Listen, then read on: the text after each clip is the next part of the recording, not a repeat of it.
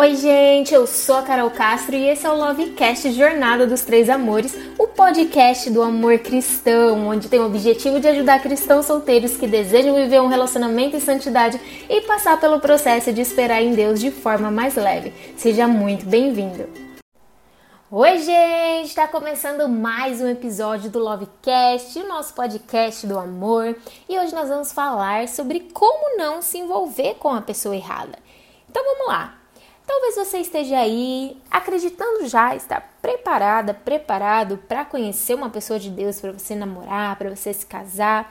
Só que talvez você esteja com medo de escolher mal e acabar sofrendo aí no futuro. Então, justamente para que você não fique sustentando esse medo, esse sentimento ruim, até porque a Bíblia diz que o amor perfeito lança fora todo medo, é importante eu te ajudar nisso, né? Esse é o meu papel aqui e te mostrar alguns cuidados que você deve tomar para que você não se relacione com a pessoa errada, fechou? Então, deixa eu te ajudar, vamos começar. Todo cristão, toda pessoa que se diz que acredita em Deus, que conhece a palavra e leva isso a sério, sabe da importância do casamento.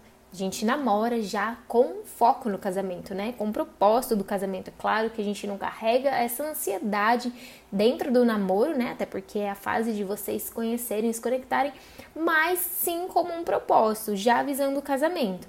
E aí a gente cresce sonhando com o dia com que a gente vai casar, que a gente vai encontrar a pessoa que o Senhor preparou pra gente e construir uma família. E durante essa espera, é comum a gente até fazer a listinha, né, com as características que a gente gostaria de ver no nosso futuro companheiro. Eu fiz isso, né, e até sempre recomendo, impulsiono você, encoraje você a fazer isso também, caso esteja no seu coração, caso você se sinta confortável em fazer isso, porque Deus quer ouvir o que está no nosso coração, então não tem nada de errado. Então eu mesma que depois, é, depois que eu me converti, eu comecei a sonhar com detalhe de como seria o meu esposo, de como seria a pessoa com que eu ia compartilhar a vida, né? E Deus foi muito bom, muito bom comigo, porque ele ouviu as minhas orações, ouviu, é, ouviu não, ele leu a minha cartinha, né? E ele me deu o Gustavo do jeito que eu pedi. Então, assim como aconteceu comigo, eu não tenho dúvida de que Deus ele pode fazer a mesma coisa por você também. E é por isso que eu tô aqui te encorajando.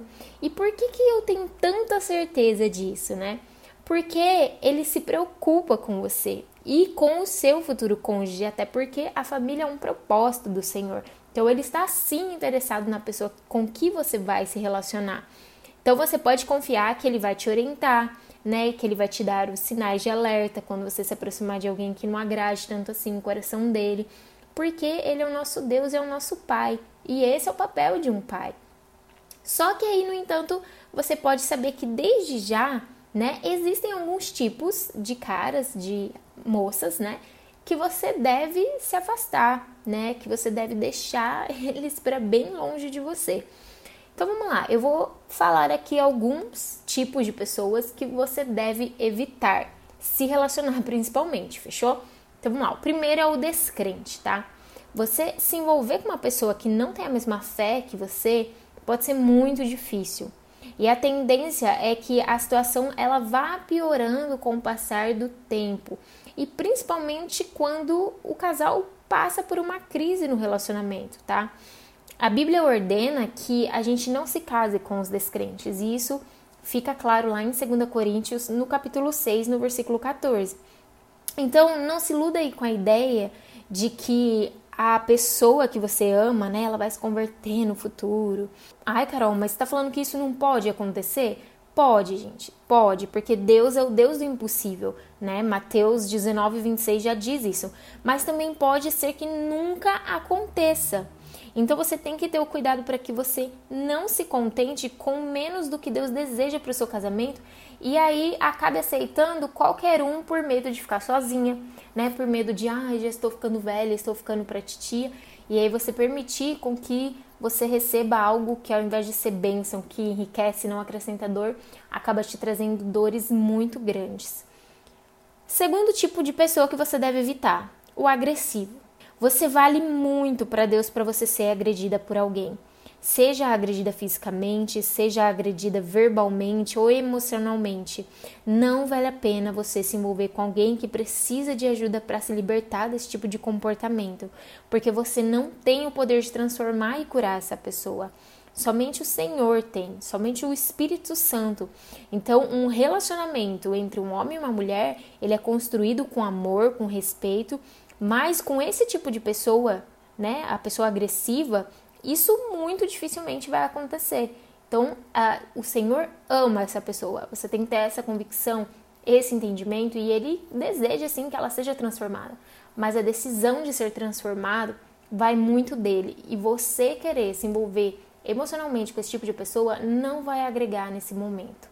Terceiro tipo de pessoa que você deve evitar é o viciado essa pessoa também precisa de libertação, tá? E isso só pode acontecer quando ela reconhecer que ela precisa de Deus e da ajuda de pessoas capacitadas. A dependência de álcool, de drogas, ela causa destruição, gente. Eu vivi isso na minha família, tá? E inclusive dentro de relacionamentos. Então, por mais que você acredite que você pode ajudar essa pessoa a se livrar desse mal, você não pode se iludir também com a possibilidade de que ele sozinho vai abandonar o vício para ficar com você. Porque você não é Deus. Então, você não pode colocar essa responsabilidade nas suas costas, nos seus ombros achar que você é a super mulher, né? Que você é o super homem e que você vai conseguir salvar todo mundo, porque você não vai. Outro tipo de pessoa que você deve evitar é o narcisista. Se o rapaz aí que você tá, né, se envolvendo, tá começando a se envolver, ele se preocupa muito mais com ele mesmo do que com as coisas que você faz e das quais você gosta, muito provavelmente ele não reconhece o quanto você é especial. E, consequentemente, vocês poderão aí ter grandes problemas com isso no futuro. Então, não importa o quão bonito, charmoso, cheiroso, lindo, maravilhoso que ele é, que ele possa ser, o casamento ele precisa de companheirismo e muita valorização, tá? Não dá para ficar um lá no pedestal e o outro lá embaixo. Não é assim que funciona, não é esse o desejo de Deus para um relacionamento.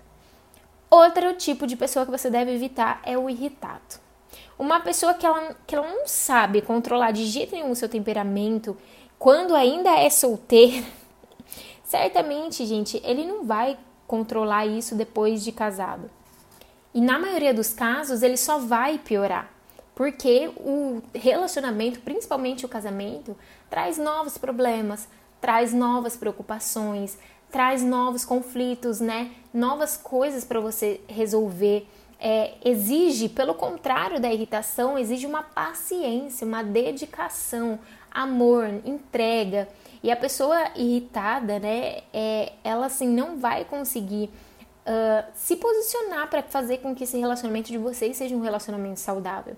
Então, antes de você se envolver com alguém, você precisa prestar atenção nas suas reações durante o jogo de futebol, né, em caso dos homens, uma discussão com um conhecido, diante de um equívoco que o garçom trouxe uma comida errada no restaurante, ou, por exemplo, quando você se atrasa para um compromisso. E o último tipo de pessoa que você deve evitar se envolver é o mentiroso. Todo relacionamento, gente, ele deve ser construído na confiança. Sem ela, o namoro ele já começa da forma errada. Sabe aquelas mentirinhas, né? Que você começou a perceber logo que conheceu a pessoa? Então, essas mentirinhas aí, elas vão se tornar cada vez mais frequentes com o passar do tempo e vão se transformar numa super bomba, uma bomba atômica, né? Que vai arruinar o casamento. Então, qualquer, entre aspas, aí, mentirinha só serve para enganar, esconder ou manipular a verdade. E a gente sabe quem que é o pai da mentira, né? E não é esse tipo de pessoa, é esse tipo de situação que a gente quer aceitar para dentro do nosso casamento. Então preste muita atenção. Saiba que para Deus nada é impossível, tá? Absolutamente nada.